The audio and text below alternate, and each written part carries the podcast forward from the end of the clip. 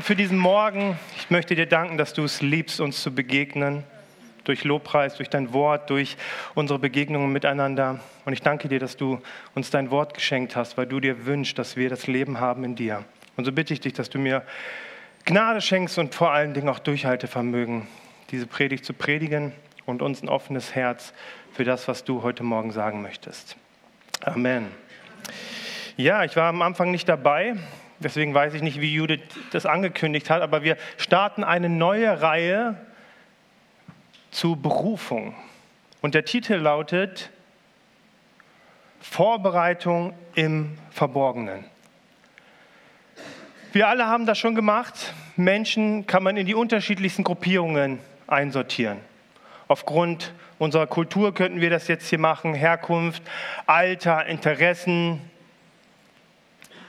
aber wenn es um die Nachfolge Jesu geht, dann können wir das in zwei Arten von Menschen einteilen. Nämlich in Getriebene und Berufene. Beide haben Ziel. Beide haben eine Motivation und doch drückt sich dies ganz unterschiedlich in ihrem Leben aus. Ich glaube, es ist kaum zu übersehen, dass in unserer aktuellen Zeit, ich glaube, das war schon immer so, aber man merkt es aktuell ganz stark, dass Menschen unserer Zeit Getriebene sind. Und auch viele Christen. Menschen, das ist gut, die ein Ziel haben und die alles daran setzen, dieses Ziel zu erreichen.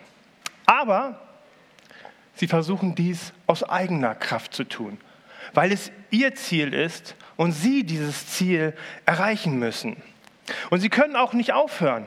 Sie können gar nicht zur Ruhe kommen, bis sie dieses Ziel erreicht haben.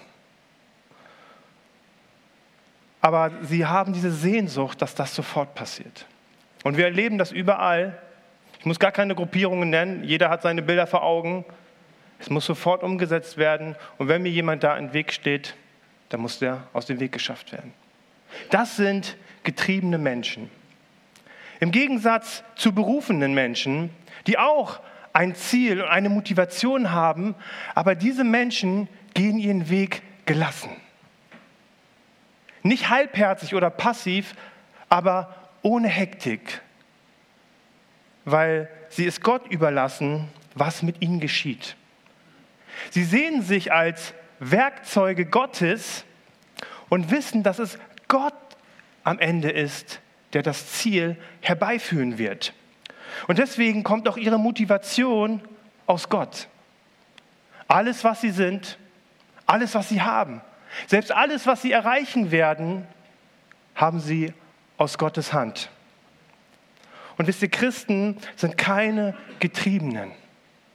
Sie sind Berufene.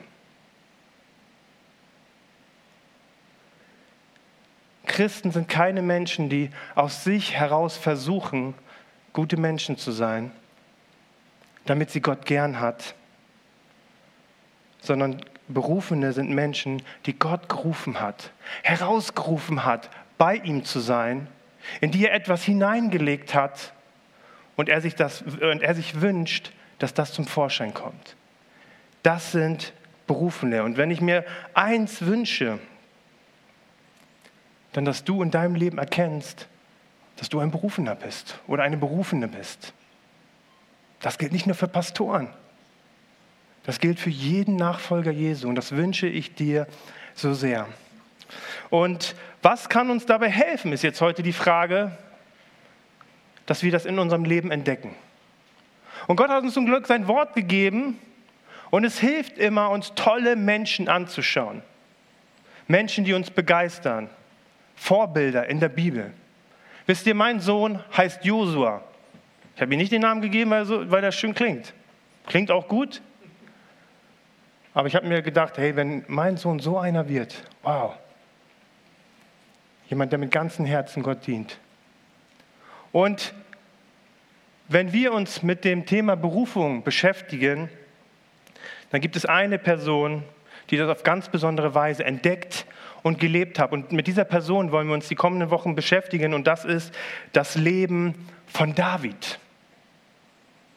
David konnte ich nicht mehr wählen, mein Bruder heißt schon so. Das ist immer schwierig in christlichen Familien. Die ganzen guten Namen sind schon weg. Mein Bruder heißt Samuel, konnte ich auch nicht mehr nehmen. So ist das. Aber dieser Mann hatte eine ganz besondere Berufung. Wir müssen uns vorstellen, er war Dichter und es sind die Psalmen, die er geschrieben hat. Wir singen wie, wir lesen sie zu ermutigen. Er war sogar ein Prophet, der bevor Jesus geboren wurde, schon davon schrieb, dass der Messias leiden und sterben muss. Und er war sogar König von ganz Israel. Ein so guter König, dass Gott ihm versprochen hat, dass bis in alle Ewigkeit ein Nachkomme Davids auf dem Thron Israels sitzen wird. Unglaublich, oder? Er ist ein Schattenbild von Jesu. Und er war jemand, der bis zum Ende treu Gott diente. Und alle kommenden Könige wurden an ihm gemessen. Und die Bibel sagt, sogar bevor er berufen wurde, er ist ein Mann nach Gottes, äh, ein Mann nach Gottes Herzen. Und es zeigt, was für tiefe Spuren Gott durch ihn in seiner Geschichte gezogen hat. Und ich weiß nicht, wie es euch geht, wenn ich sowas aufzähle, dann scheint David wie so ein Superheld, wie so ein Captain America oder Iron Man. Okay, Iron Man war noch ein bisschen normaler, aber so ein unnormaler Mensch, so, das ist doch nicht normal, so krass zu sein wie David. Und ich weiß, die meisten, die in die Bibel schauen, die finden David cool, aber die wenigsten von uns würden sagen, hey, das ist mal jemand, der ich werden kann, oder? Und doch, wenn wir uns das Leben von David anschauen, dann war er jemand wie du und ich. Und deswegen können wir so viel aus seiner Berufungsgeschichte lernen und für uns ja mitnehmen, integrieren. Und deswegen wollen wir uns mal heute seine Berufungsgeschichte anschauen. Und die finden wir in 1 Samuel 16. So, ich starte mal. Der Herr sagte zu Samuel, wie lange trauerst du noch um Saul? Ich habe ihn verstoßen. Er kann nicht länger König über Israel sein. Fülle jetzt ein Horn mit Salböl und gehe nach Bethlehem zu Isai. Unter seinen Söhnen habe ich mir einen als König ausgewählt. Aber wie kann ich das? wandte Samuel ein. Wenn Saul es erfährt, bringt er mich um. Der Herr antwortete, nimm eine Kuh mit und sage, du seist gekommen, um ein Opfer darzubringen. Lade auch Isai dazu ein. Ich sage dir dann, welchen von seinen Söhnen du zum König salben sollst. Samuel gehorchte dem Herrn und machte sich auf den Weg. In Bethlehem kamen ihm die Ältesten der Stadt besorgt entgegen und fragten, dein Kommen bedeutet doch nichts Schlimmes? Nein, antwortete Samuel, ich komme, um den Herrn ein Opfer darzubringen. Tut das Nötige, damit ihr rein seid, und kommt dann mit mir zum Opfermahl. Er lud auch Isai und seine Söhne dazu ein und forderte sie auf, sich zu reinigen. Als Isai mit seinen Söhnen zum Opfermahl kam, fiel Samuels Blick auf Eliab.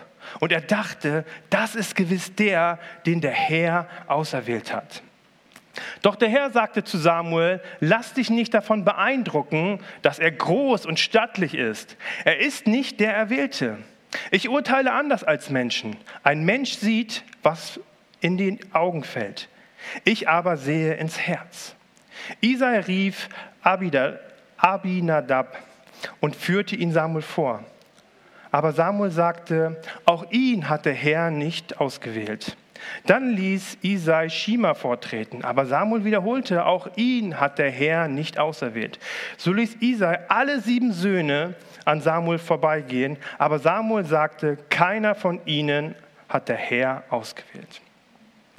Dann fragte er Isai, sind das alle deine Söhne? Isai antwortete, der Jüngste fehlt noch. David, der hütet die Schafe. Lass ihn holen, sagte Samuel. Wir setzen uns nicht zum Opfermahl hin, bevor er hier ist. Isai schickte einen Boten und David kam. Der Junge war schön und kräftig und hatte klare Augen. Er ist es, salbe ihn, sagte der Herr zu Samuel. Da goss Samuel Öl aus seinem Horn über ihn, salbte ihn zum König vor den Augen seinen Brüdern, seiner Brüder. In diesem Augenblick nahm der Geist des Herrn Besitz von David und verließ ihn nicht mehr. Magst du mir einmal ein Wasser geben? Haben wir auch für heute unser Bibelpensum geschafft? Ist gut.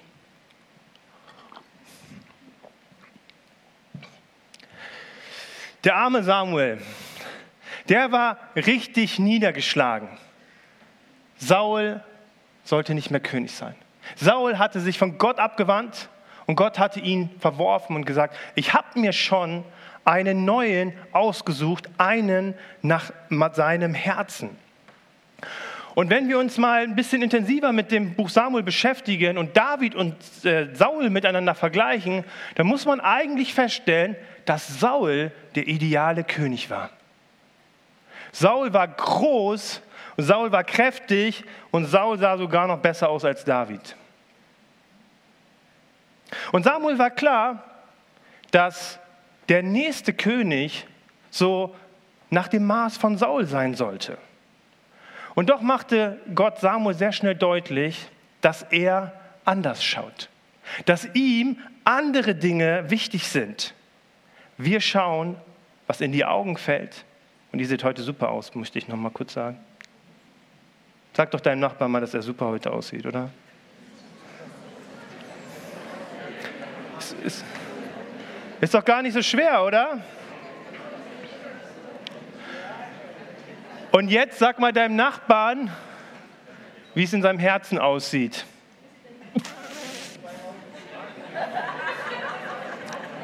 Hey, das kann nur Gott zum Glück. Das kann nur Gott zum Glück. Wen hatte Gott also ausgesucht, der seinem Herzen entsprach? Was waren die Kennzeichen? Was waren die Merkmale bei David? Und das Interessante ist, wenn wir uns den Text anschauen, ist David jemand, der kaum beachtet wurde. Er war der jüngste von acht. Und als Samuel, Isai sagte hier, wir machen Schlachtopfer, wir machen Fest, hat der Vater Isai nicht mal in Betracht gezogen, seinen Sohn zu diesem Fest dazuzuholen. Er hat gesagt, Samuel, der soll mal ruhig bei den Schafen bleiben. Und selbst später, als seine Brüder in den Krieg zogen, blieb David zu Hause.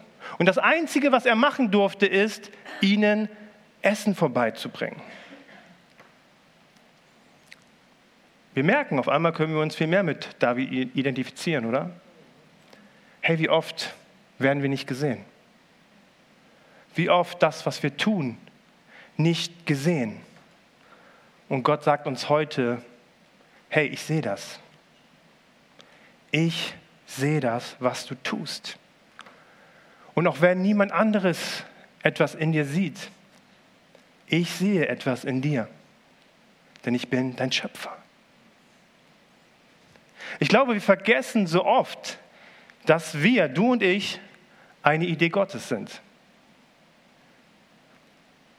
Dass er etwas von sich, von sich in dich hineingelegt hat und er sich wünscht, dass das zum Vorschein kommt. Und stattdessen sind wir so oft getrieben und ich hebe dafür auch meine Hand, jemand sein zu wollen für Menschen, denen wir gar nicht wichtig sind. Wie oft sind wir getrieben davon, jemand zu sein? Aber Gott sieht uns und wir sind ihm wichtig. Aber was war es nun, was Gott in Davids Herzen sah? Was war es genau? Dass er, hatte er Mitleid mit ihm, weil er gesagt hat, der kriegt kaum Beachtung, jetzt hole ich mal den aus der letzten Reihe. Nein, David war jemand, der die anderen geistlich überragte. Die Brüder waren groß und stattlich, David aber war treu. Ich komme zu meinem ersten Punkt, Davids Treue im Verborgenen. Ich finde es interessant. Samuel ist mir ein großes Vorbild in der Bibel. Und selbst er in seinen reifen alten Jahren musste feststellen, dass er doch nicht so geistlich ist, wie er manchmal dachte. Er sah den Eliab und sagte, safe, der ist das. Der ist groß, den können die Menschen ernst nehmen und dem werden die folgen. Und Gott sagte, nein. Wisst ihr, Israel war im ständigen Krieg mit den Philistern. Und jemand mit einer militärischen Ausbildung wäre doch, das wäre doch die beste Vorbereitung für einen König. Aber Gott sah, dass die Tätigkeit eines Hirten eine bessere Vorbereitung wäre für einen König, der sein Land regieren sollte. Und dieser junge Mann, der treu etwas tat, was niemand anderes sah, dem niemand anderes Bedeutung schenkte, er tat es mit voller Hingabe. Er tat es fern von Menschen, nur in Gemeinschaft mit Tieren. Er musste oft alleine beten. Wahrscheinlich schrieb er dort auch einige seiner Psalmen, sang vielleicht Lieder und war vor Gott.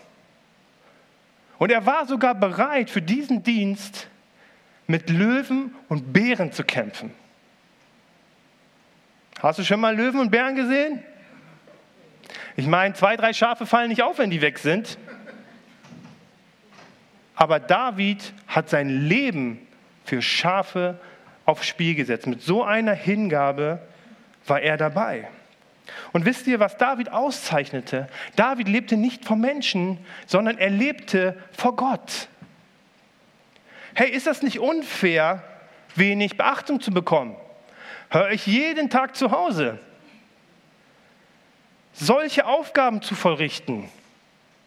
David hatte bestimmt mehr auf dem Kasten, als nur Hirte zu sein.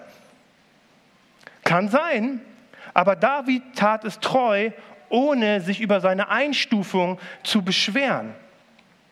Und wisst ihr, wir haben oft so eine Perspektive, wenn es auch um Dienst oder Berufung oder was auch immer geht, es muss Spaß machen.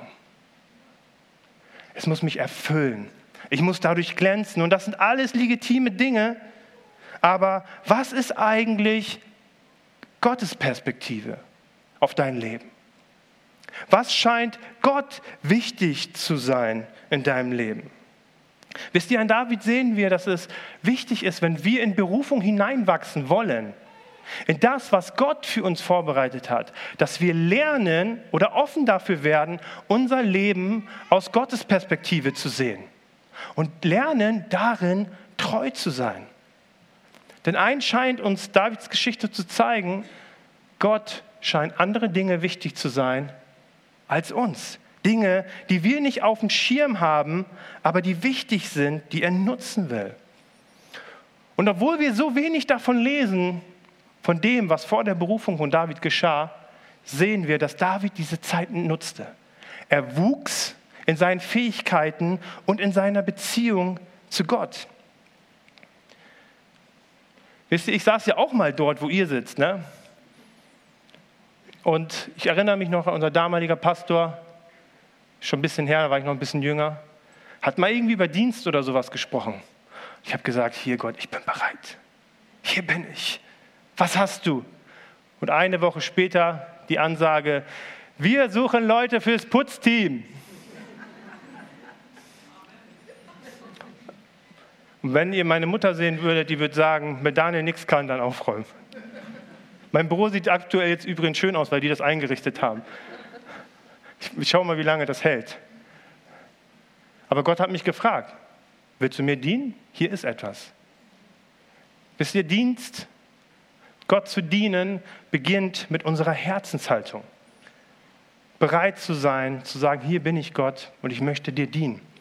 Paulus sagt zum Beispiel in Kolosser 3, Vers 23, alles, was ihr tut, nicht nur sonntags zwischen 10.30 Uhr und 12 Uhr, tut von Herzen als etwas, das ihr für den Herrn tut und nicht für Menschen.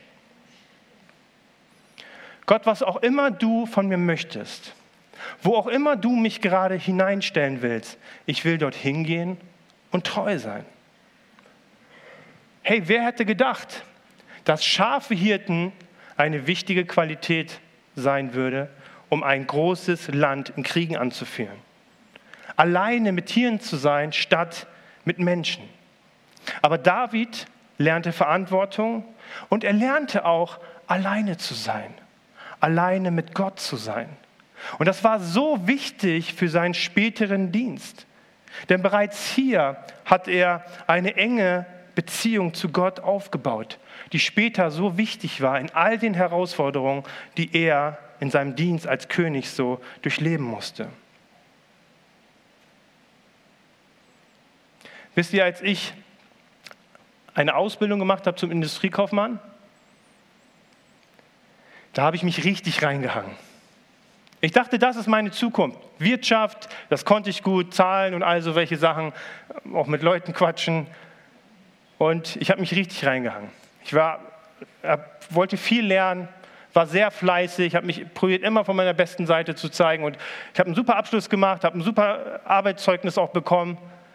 Nur um danach später von Gott in den Dienst gerufen zu werden, in die Gemeinde. Und wisst ihr, als das kam, dachte ich, cool, habe ich Bock drauf, aber warum hast du mir das nicht früher gesagt? Ich war wirklich sauer. Denn ich hätte ein bisschen entspannter in meine Ausbildung machen können. Nicht, nicht so reinhängen müssen. Und doch musste ich später feststellen, wie wichtig das, was ich dort gelernt habe, in der Arbeit und auch in der Theorie, wie wichtig das war, auch für meinen Dienst in der Gemeinde. Gott zeigt uns nicht immer das große Bild. Manchmal zeigt er uns oder sagt er, was er mit, mit uns vorhat, aber er zeigt uns nie seinen ganzen Plan, sondern er zeigt uns oft nur den nächsten Schritt. Eine Lebenssituation, in die er uns hineinstellt und wo er unser, an unserem Herzen arbeiten möchte, wenn wir es zulassen. Wisst ihr, wir kennen diese großen Momente und ich glaube, Andi geht da nächste Woche drauf ein. Zum Beispiel David gegen Goliath. Wow, was für eine Geschichte. Was für ein großer Moment, aber vorbereitet wurde er im Verborgenen. Vorbereitet dafür wurde er im Verborgenen. Und er musste lernen, im Verborgenen Gott zu vertrauen, gehorsam zu sein und treu zu sein. Und ihr Lieben, das betrifft unser ganzes Leben. Wenn wir von Berufung sprechen, dann geht es nicht darum, irgendwie einen Dienst zu machen oder eine Aufgabe. Meine Berufung ist viel breiter oder größer, als nur Pastor zu sein, sondern in den Dingen, die wir nicht sehen, andere nicht sehen, in den Dingen, die außerhalb des Gottesdienstes stattfinden. Und Leute, wir sind nur das, was wir auf dem Hirtenfeld sind, in unserem Alltag. Und David zeigt uns auf so geniale Weise, dass Gott beruft, dass er einen Plan hat. Aber es ist so wichtig für unser Leben, dass wir lernen und dafür offen werden, uns von Gott vorbereiten zu lassen. Und das tut er in unserem Alltag. Das tut er nicht, wenn ich hier auf der Bühne stehe. Das tut er in meiner Familie, in meiner Ehe, in den Begegnungen mit all den Menschen, die ich habe, auch beim Sport. Bekommt Gott in dem, was ich tue, Raum? Darf der Geist mich leiten in dem, was ich tue? Durch das Wort, durch seine Führung bekommt Gott darin Ehre, auch in den unscheinbaren Dingen. David hat das gelebt und wurde dadurch vorbereitet für etwas Großes, für etwas Wichtiges. Also Davids Berufung begann im Verborgenen, weit bevor er sich darüber Gedanken gemacht hat, dass er mal König wird.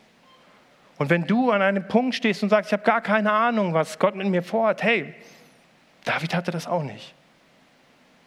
Aber Gott hat dich in ein Leben gestellt. Und du kannst diese Zeit nutzen, so wie David, dich von ihm vorbereiten zu lassen. Und das alles andere wird kommen.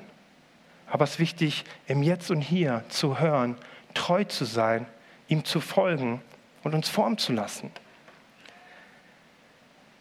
Und doch lesen wir von einer großen Einsetzung. Eine Einsetzung, die Gott für Davids weiteren Weg ziemlich wichtig erschien. Und das war die Salbung. Und die Salbung, die war ein Ritual, wo jemandem Öl über den Kopf gegossen wurde. Und das sollte dazu dienen, jemanden in sein Amt oder in seine Position einzusetzen. Und was lesen wir? Ich lese es nochmal vor. Er wurde von Samuel gesalbt und von dem Moment nahm der Geist Gottes Besitz von ihm und verließ ihn nicht wieder. Mehr lesen wir hier nicht.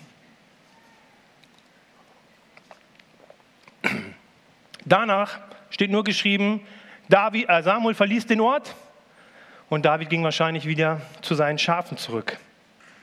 Und ich habe mich gefragt, hätte das nicht irgendwie ein bisschen besonderer sein müssen? Irgendwie ein bisschen spektakulärer. Weißt du, hier haben für mich vier Leute Sonntag oder fünf sogar gebetet. Ihr habt für mich gesungen, hat mich wirklich sehr berührt, ihr Lieben. Das war's jetzt. Ein bisschen über den Kopf und dann geht wieder zu den Schafen. Bei Saul, als Saul gesalbt wurde, der hat richtig geweissagt. Der konnte gar nicht mehr aufhören. Aber von David lesen wir das alles nicht. Das Einzige, und das scheint Gott wichtig zu sein, ist, dass darin zum Ausdruck kommt, dass Gott ihn zum König auserwählt hat und den Geist in ihn gelegt hatte.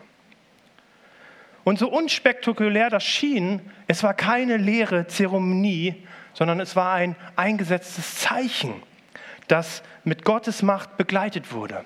Äußerlich hat man nichts gesehen, aber innerlich hat Gott ihn mit Weisheit, mit Mut und mit Sorge für das Volk erfüllt. Und das Gleiche sagt Jesus auch von sich. In Lukas 4 steht, der Geist des Herrn hat von mir Besitz ergriffen, weil der Herr mich gesalbt und bevollmächtigt hat. Und wollen wir auch nochmal lesen, was Gott über uns sagt? Paulus sagt in 2. Korinther 1, die Verse 21 und 22, Gott aber, der uns zusammen mit euch in Christus fest gegründet und gesalbt hat, er hat uns auch versiegelt und das Unterpfand des Geistes in unsere Herzen gegeben. Er hat dich gesalbt. Dich und dich und dich und mich hat er gesalbt. Und das kann durch äußerliche Zeichen verbunden sein, aber was Paulus uns hier deutlich macht, ist, das muss nichts Spektakuläres sein, sondern es ist eine Folge des Glaubens an das Evangelium. Die Salbung Gottes mit dem Heiligen Geist auf unser Leben, so wie David es erfahren hat, geschieht in dem Moment, wenn wir unser Leben Jesus anvertrauen. Wenn wir ihn zu unserem Herrn und Retter annehmen, werden wir mit dem Heiligen Geist gesalbt. Und er dient uns auf der einen Seite als ein Pfand, wenn ich im Dschungelboot bin, das heißt jetzt, glaube ich, anders, ich möchte einen Ball ausleihen für meine Kids, ich muss immer einen Pfand abgeben. Berus, Dankeschön.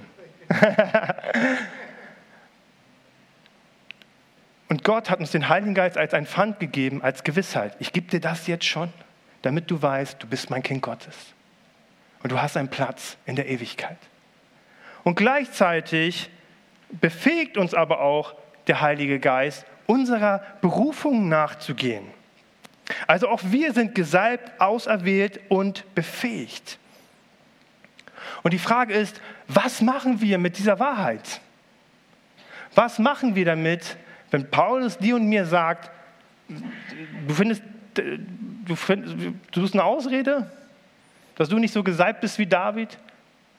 Paulus sagt, wir sind genauso gesalbt und geheiligt durch seinen Geist. Wir lesen bei David, dass der Geist ihn nicht verließ. Und wer unter der Salbung des Heiligen Geistes lebt, der wird die Erfahrung machen, dass der Heilige Geist uns auch leiten will. Und es ist also für uns so wichtig, dass der Heilige Geist nicht nur in uns ist, sondern dass er auch seine Spuren in unserem Leben hinterlassen kann. Dass wir lernen, in der Kraft und der Führung des Heiligen Geistes zu leben. Und wenn wir uns Davids ganze Geschichte anschauen, wie unglaublich, was für Spuren der Heilige Geist in dem Leben und durch das Leben von David gezogen hat. Und es dient uns heute Morgen als ein wunderbares Beispiel, dass Gott auch so welche Spuren in und durch dein Leben bewirken möchte.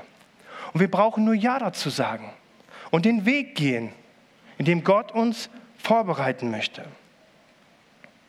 Und wisst ihr, wenn wir das tun, dann bleibt dies nicht ohne Auswirkungen. Wisst ihr, wir müssen in, diesem in dieser Welt so viel um unser Recht kämpfen. Um eine Position und einen guten Job, müssen gute Bewerbungen schreiben, zu Vorstellungsgesprächen hingehen. Aber wenn wir uns von Gott im Verborgenen vorbereiten lassen, wenn wir ein Bewusstsein dafür bekommen, was es bedeutet, vom Heiligen Geist gesalbt zu sein, dann bleiben Auswirkungen nicht aus dann ist das eine natürliche Folge und sie bleibt nicht unentdeckt. Wisst ihr, als Gott Saul verworfen hat, da hat ihn ein böser Geist befallen. Und ihm ging es richtig, richtig dreckig. Und da kamen Leute auf die Idee und haben gesagt, so hey, vielleicht holen wir einen Musiker, wir hören das, was Musik mit uns machen kann, wie wohltun und gut sie uns tut. Und sie haben gesagt, hey, wir brauchen irgendjemanden, der Harfe spielt. Und dann lasst uns mal lesen, was die Leute dann sagten.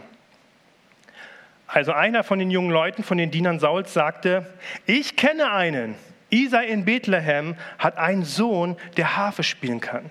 Er stammt aus einer angesehenen Familie und ist ein tüchtiger Kämpfer. Er versteht zur rechten Zeit das rechte Wort zu sagen und sieht sehr gut aus. Scheint irgendwie wichtig zu sein. Der Herr steht, aber das ist jetzt nochmal wichtig, der Herr steht ihm bei. Dürft ihr auch von mir sagen. Unser Pastor ist gesalbt von Gott und der, der sieht auch gut aus. Ja, okay? Also steht auch in der Bibel, darf man so, darf man so sagen. Also die Leute waren auf der Suche nach jemandem, der anders war. Sie waren auf der Suche nach jemandem, der etwas hat, was andere nicht hatten. Und diese Person, als danach gefragt wurde, dachte an David. Was für ein Zeugnis. Er hat nicht gesagt, hier bin ich. Habt ihr schon gewusst, Samuel hat mich gesalbt. Der hat einfach weiter Schafe gehütet, war weiterhin Gott treu. Und sein Leben, sein Dienst hat sich rumgesprochen. Nicht nur sein Hirtendienst, sondern auch, wie er redet und dass Gott mit ihm ist. Und das ist nicht die Auswirkung eines Getriebenen, sondern das ist die Auswirkung eines Berufenen, ihr Lieben. Das ist so wichtig. Wisst ihr, wir leben in einer Welt, in dem der Heilige Geist fehlt. Wir leben in einer Welt, in dem der Heilige Geist fehlt. Und ich habe schon zu Beginn gesagt, wir leben in einer Zeit, die so getrieben ist, die so von Ängsten geprägt ist. Und ich bin überzeugt davon, dass wenn Menschen, Christen, die in ihrer Berufung wandeln, die Hilfe sind, die diese Welt so bitter nötig hat. Ist auch wichtig, wir können nicht alles tun, auch da, das möchte ich sagen, ne? versucht ihr nicht komische Sachen zu machen. Aber wir können die Hilfe sein, die diese Welt so bitter nötig hat. Und David zeigt uns das. Ich möchte gerne zum Schluss kommen. Die Band darf gerne schon nach vorne kommen. Hey, es ist so wichtig für uns, ob es dir gerade gut geht, du in deinem Dienst gerade voll Freude hast oder was auch immer du in deinem Beruf, Familie durchlebst. Hey, Gott ist es, der beruft. Und vielleicht hast du den Eindruck, mich sieht keiner. Ich bin nicht das fünfte Rad, ich bin sogar das sechste Rad am Wagen. Hey, David ging es auch so. Aber David wurde gesehen von dem, wo es wichtig ist, dass er gesehen wird, nämlich von Gott. David, äh Gott sah sein Herz und er sah seine Treue. In unserer Berufung wachsen wir in unserem alltäglichen Leben. Diese Zeiten, die wir sonntags haben, die sind besonders. Aber wichtig sind die Zeiten im Verborgenen, in unserem alltäglichen Leben, in Lebenssituationen, in die Gott uns stellt, die unscheinbaren Dinge, die im Verborgenen liegen, die kaum jemand sieht. Aber Gott möchte dich in dieser Zeit formen in diesen Dingen. Und sie sind wichtig für dich, um das zu werden, was Gott in dir sieht. Ein Mensch nach seinem Herzen. Dazu möchte Gott dich machen. Aber bist du auch bereit zu vertrauen? Bist du bereit, gehorsam zu, sein und zu sagen, hey Gott, hier bin ich. Warum auch immer ich jetzt hier gerade bin und was auch immer ich gerade tue, dein Geist soll mich leiten und mich führen und mich zurüsten und mich fähig machen für das, was du für mich vorbereitet hast. Und wisst ihr, du und ich, wir sind gesalbt durch den Heiligen Geist. Bist du dir dessen bewusst? Du musst das nicht alles verstehen, aber es ist eine Wahrheit, die für dein Leben gilt. David wurde gesalbt und dafür stand es bei Gott. David hat viele Fehler gemacht, aber weil er gesalbt war, stand Gott dazu. Und so hat Gott dich gesalbt, als du dich für Jesus entschieden hast. Egal, ob du gerade super Christ bist, schlechter Christ bist, was auch immer. Du bist gesalbt, bist du dir dessen bewusst. Der Heilige Geist lebt in dir.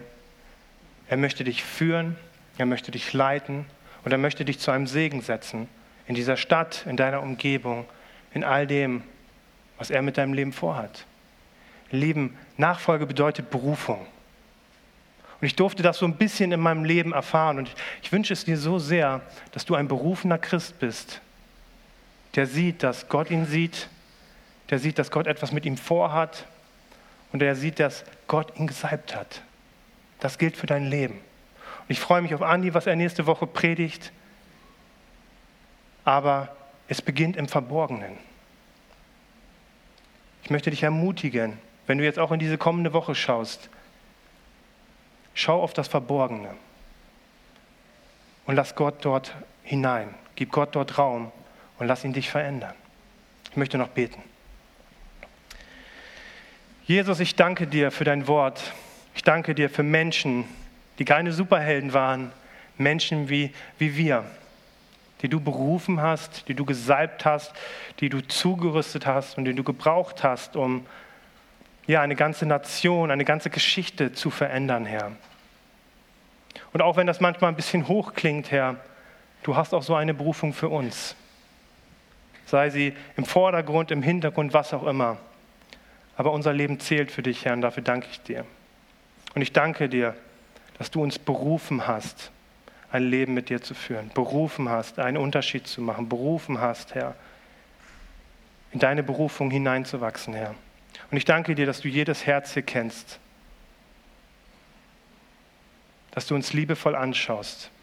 Und ich bitte dich, Heiliger Geist, dass du unseren Blick dafür öffnest, für deine Perspektive, für unser Leben. Und dass wir daraus Mut schöpfen, dir zu vertrauen und unsere Wege zu gehen, wenn sie auch manchmal schwer oder steinig sind, aber in dem Vertrauen darauf, dass du uns dadurch vorbereitest. Amen.